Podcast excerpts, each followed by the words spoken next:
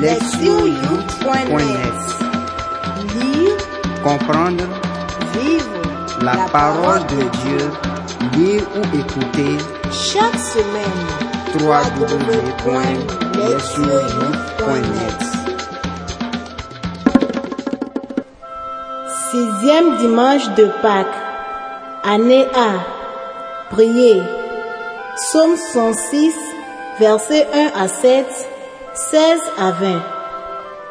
Acclamez Dieu, toute la terre, chantez à la gloire de son nom, rendez-lui sa louange de gloire, dites à Dieu que tu es redoutable.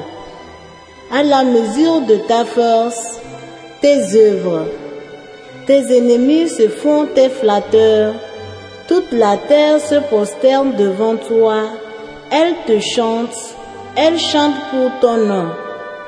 Venez, voyez les gestes de Dieu redoutables en eau faites pour les fils d'Adam. Il changea la mer en terre ferme, en passa le fleuve à pied sec. Là, notre joie en lui, souverain de puissance éternelle, les yeux sur les nations, il veille sur les rebelles pour qu'ils ne se relèvent. Venez, écoutez que je raconte, vous tous les craignants Dieu, ce qu'il a fait pour mon âme. Béni soit Dieu qui n'a pas écarté ma prière ni son amour loin de moi. Lire la parole. Première lecture. Les actes des apôtres. Chapitre 8. Versets 5 à 8. 14 à 17. C'est ainsi que Philippe, qui était descendu dans une ville de la Samarie, y proclamait le Christ les foules unanimes s'attachaient à ses enseignements, car tous entendaient parler des signes qu'il opérait ou les voyaient, de beaucoup de procédés. En effet, les esprits impurs sortaient en poussant de grands cris. Nombre de paralytiques et d'impotents furent également guéris, et la joie fut vive en cette ville. Apprenant que la Samarie avait accueilli la parole de Dieu, les apôtres qui étaient à Jérusalem y envoyèrent Pierre et Jean.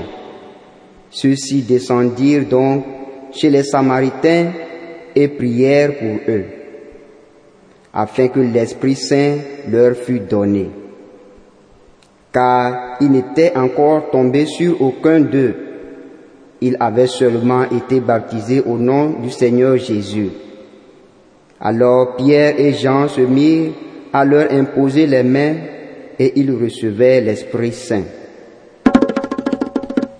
Deuxième lecture.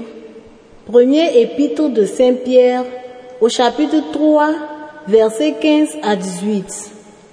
Au contraire, sanctifiez dans vos cœurs le Seigneur Christ, toujours prêt à la défense contre quiconque vous demande raison de l'espérance qui est en vous.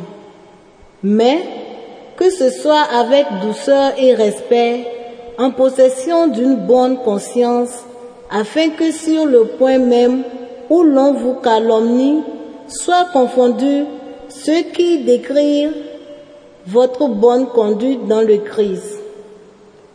Car mieux vaudrait souffrir en faisant le bien si telle était la volonté de Dieu qu'en faisant le mal. Le Christ lui-même est mort une fois pour les péchés, juste pour des injustes, afin de nous mener à Dieu. Mis à mort selon la chair, il a été vivifié selon l'esprit. Évangile. Jean 14, versets 15 à 21. Si vous m'aimez, vous garderez mes commandements, et je prierai le Père, et il vous donnera un autre paraclet, pour qu'il soit avec vous à jamais, l'Esprit de vérité que le monde ne peut pas recevoir parce qu'il ne le voit pas ni ne le reconnaît. Vous, vous le connaissez parce qu'il demeure auprès de vous et en vous il sera.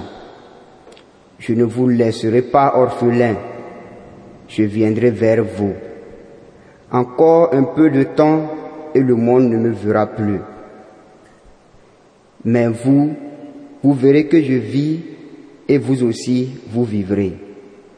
Car ce jour-là, vous reconnaîtrez que je suis en mon Père et vous en moi et moi en vous. Celui qui a mes commandements et qui les garde, c'est celui-là qui m'aime.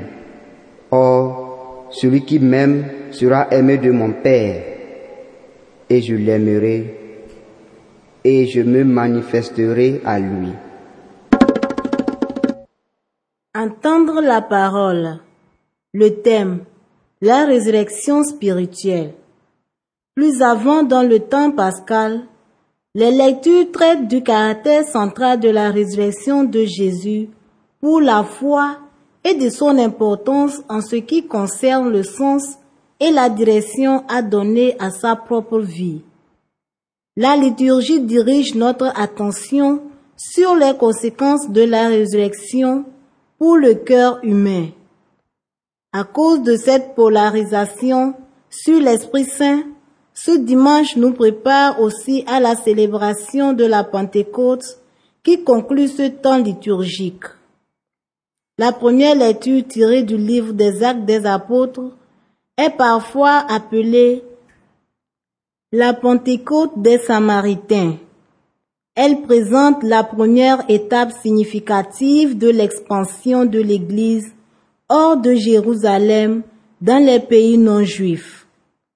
Un autre trait intéressant et signifiant dans ce texte est l'intervalle entre le baptême et la réception de l'Esprit qui ne vient que plus tard.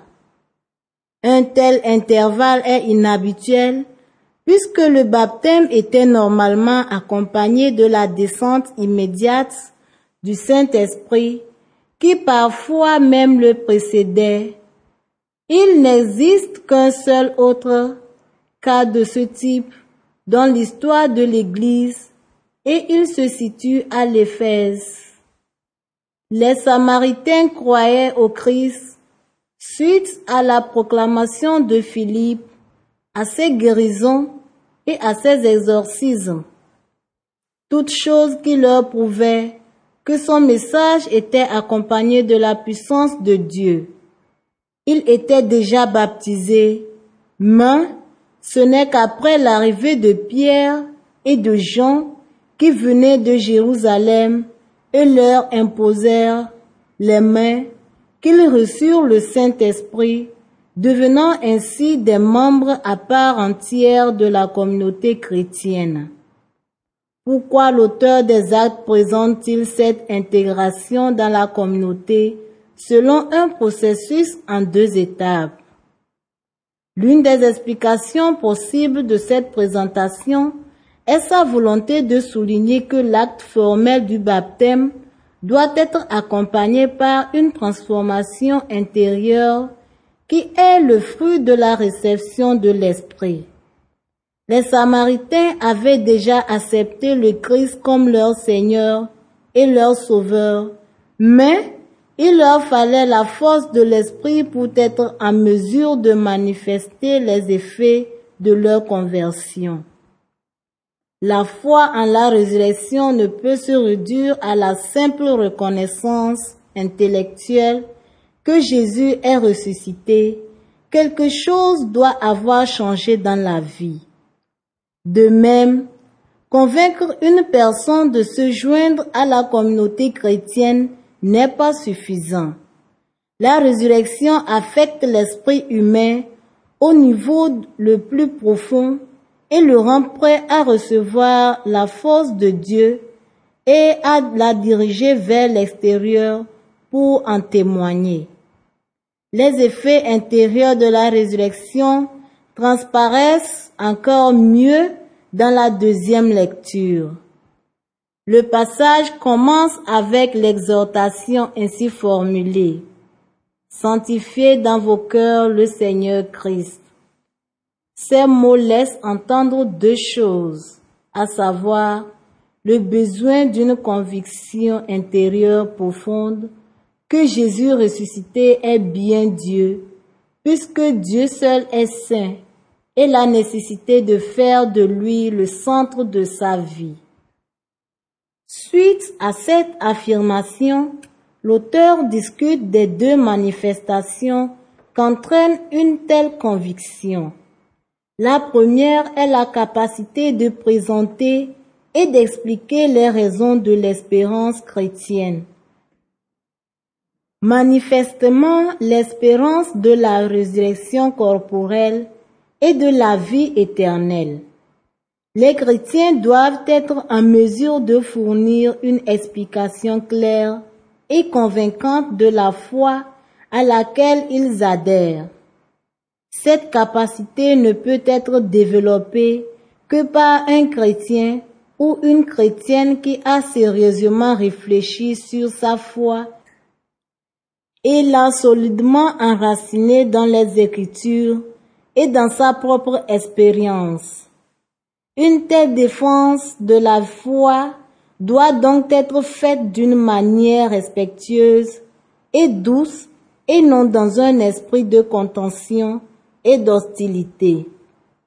La deuxième de ces manifestations est la sanctification du Christ dans son cœur, laquelle doit être visible à l'extérieur et se manifester dans un comportement éthique. Plus particulièrement, lorsque nous sommes confrontés aux insultes et à la calomnie. Les premiers chrétiens avaient une expérience fréquente des adversités et des oppositions. L'auteur les exhorte à se conduire de façon irréprochable afin qu'ils ne soient pas accusés à cause de leur mauvaise conduite. S'ils doivent affronter la persécution, ce doit être en qualité d'innocents. Confrontés à un tel harcèlement, ils doivent imiter le Christ qui lui-même a souffert alors qu'il n'avait commis aucun mal. Ce faisant, Jésus meurt dans son corps, mais demeure pleinement vivant dans son esprit. D'après ce passage, être vivant en son cœur, c'est avoir une compréhension juste et profonde de la foi professée par un chrétien, ainsi qu'une conscience claire résultant d'une vie droite. Dans notre langage moderne, la résurrection spirituelle revient à garder son esprit éveillé en grandissant dans la compréhension du fondement de notre foi et à garder sa conscience pure en vivant selon l'enseignement du Christ. L'étude de l'écriture se révèle indispensable pour accomplir cet objectif. Le trait le plus remarquable du passage extrêmement riche de l'évangile est peut-être la présentation qu'il fait du lien intime existant entre Dieu, Jésus, l'Esprit Saint et les disciples. Ces personnes sont reliées par l'amour. Dans cette partie de l'évangile, Jésus continue à parler de son départ. Il assure de son retour les disciples troublés. Il ne les laissera pas orphelins. Mais quelle forme ce retour prendra-t-il? Jésus fait sûrement allusion à sa venue à la fin des temps, à la parousie. Mais il parle surtout de son retour et de son éternelle présence par la médiation de l'Esprit que le Père enverra en réponse à sa prière. L'Esprit est le lien qui unit Jésus et ses disciples de telle sorte qu'à la faveur de cette union, ils puissent contempler la face du Père. Il s'agit pour eux de répondre avec un amour qui se manifeste dans la garde des commandements de Jésus. Dans l'évangile de Jean, toutefois, celui-ci ne donne qu'un seul commandement. Voici quel est mon commandement. Vous aimez les uns les autres comme je vous ai aimé. L'amour de Jésus qui se répand dans le cœur des disciples doit se manifester dans des actes d'amour envers les autres.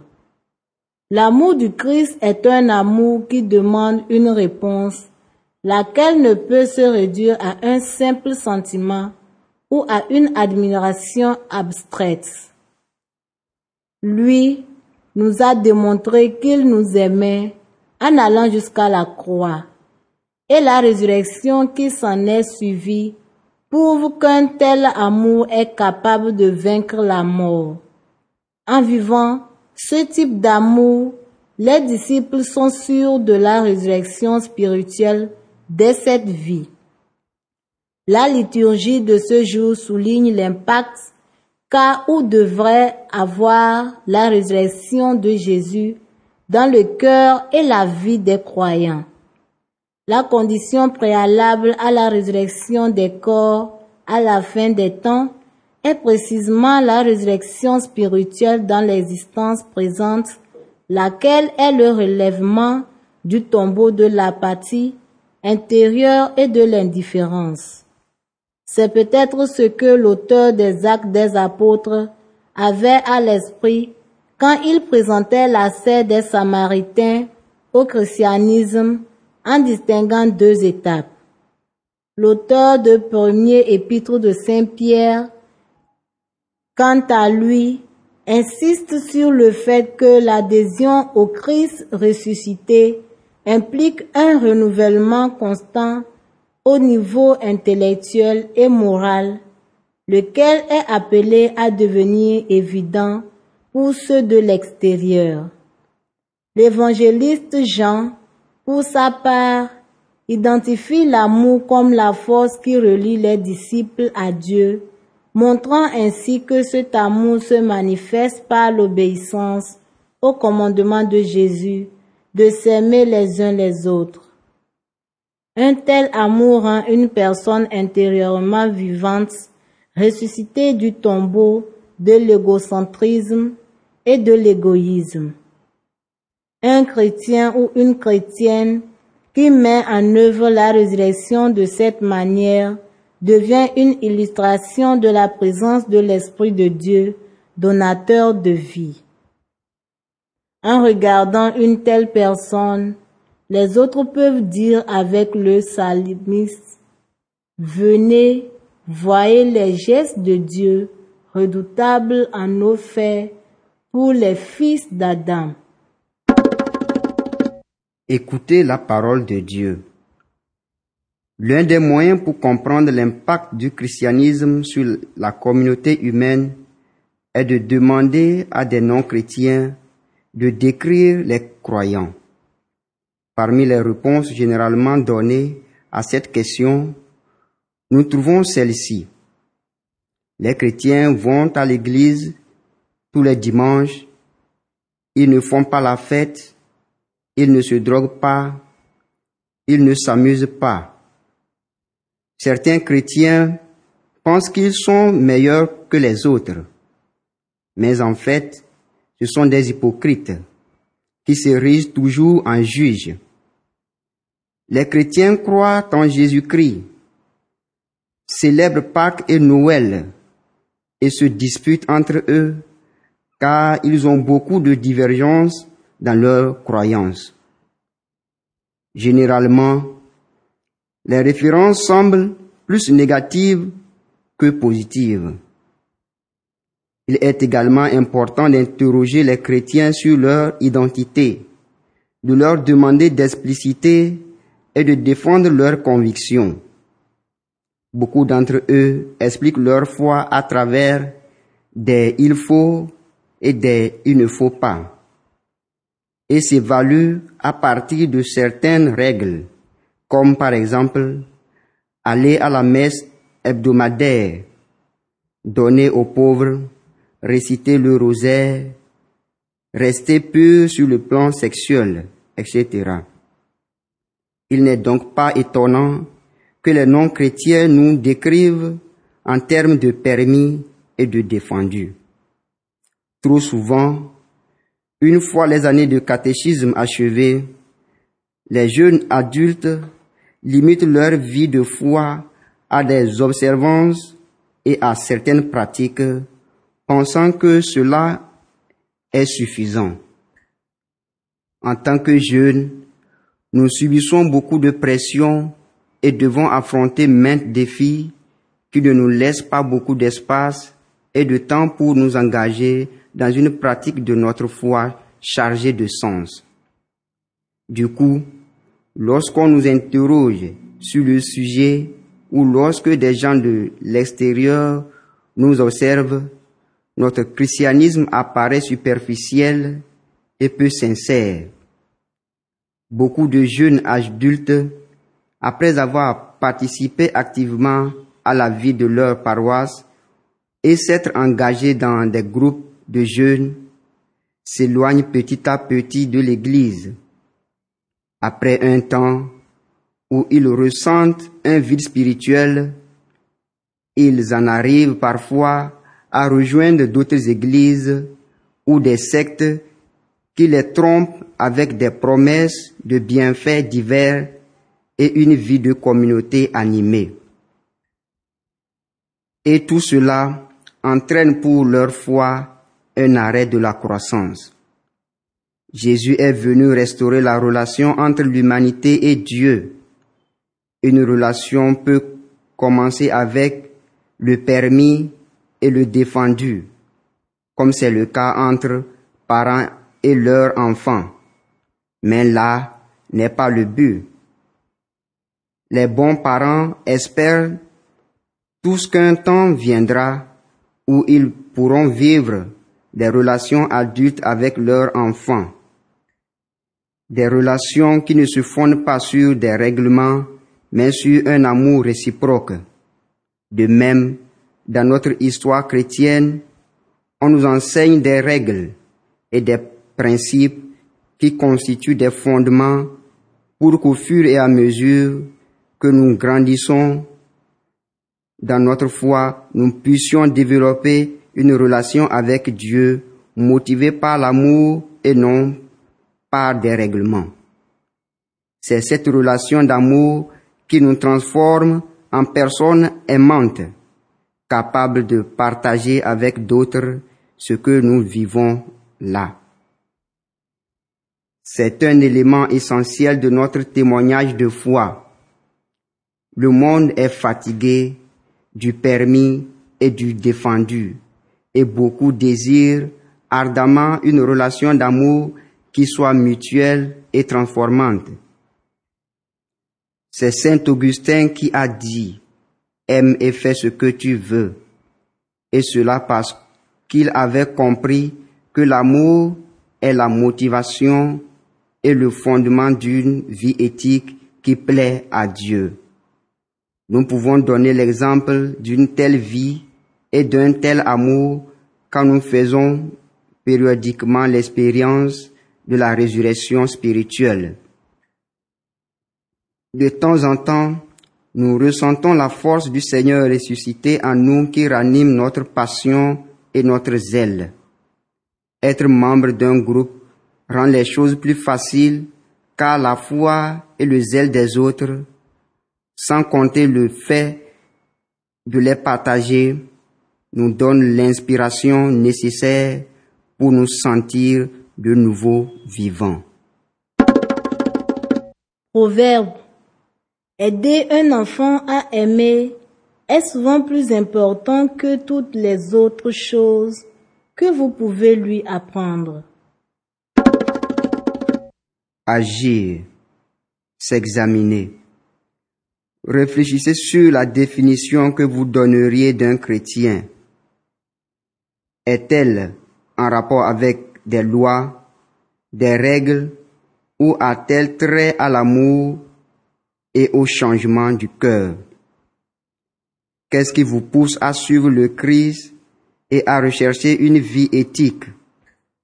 La peur de transgresser les lois ou l'amour du Christ Répondre à Dieu. Réfléchissez à votre relation avec Dieu. Est-elle fondée sur la loi ou sur l'amour? Demandez la grâce d'initier une relation d'amour avec Dieu sur laquelle vous pourrez fonder votre vie chrétienne. Répondre à notre monde. L'une des raisons qui amènent certains à rejeter le christianisme est qu'ils le perçoivent comme une religion de règlement et non comme une relation d'amour. Discutez des règles que vous suivez dans votre groupe et examinez-les pour voir si elles aident le groupe à vivre une existence plus chrétienne. Une chose qu'à Yahvé je demande, la chose que je cherche, c'est d'habiter la maison de Yahvé tous les jours de ma vie, de savourer la douceur de Yahvé, de rechercher son palais, car il me réserve en sa hutte un abri au jour de malheur. Il me cache au secret de sa tente. Il m'élève sur le roc. Maintenant, ma tête s'élève au-dessus des ennemis qui m'entourent et je viens sacrifier en sa tente des sacrifices d'acclamation. Je veux chanter, je veux jouer pour Yahvé.